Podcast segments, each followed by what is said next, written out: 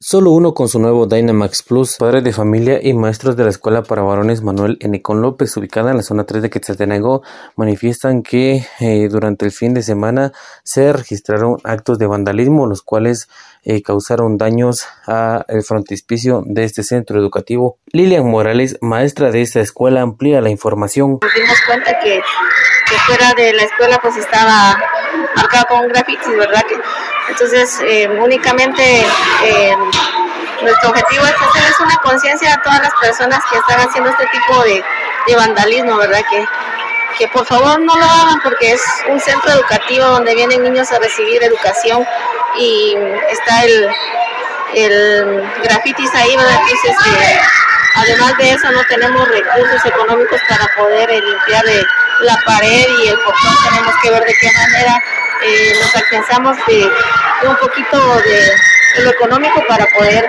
pintar el portón y, la pared, ¿verdad? Que, que desafortunadamente esta área es un poquito peligrosa en cualquier momento. Eh, hemos visto personas eh, de diferentes partes, así como que con intenciones malas para todos. Incluso un día yo estuve ahí parada, ha pasado un joven y mire, por gracia de Dios no me asaltó.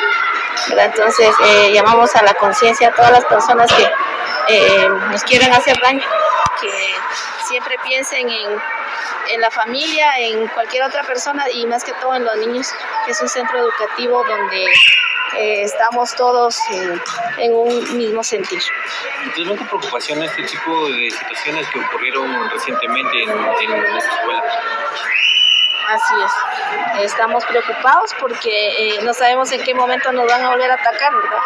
Y lastimosamente no tenemos cámaras para poder eh, decir quiénes hayan sido.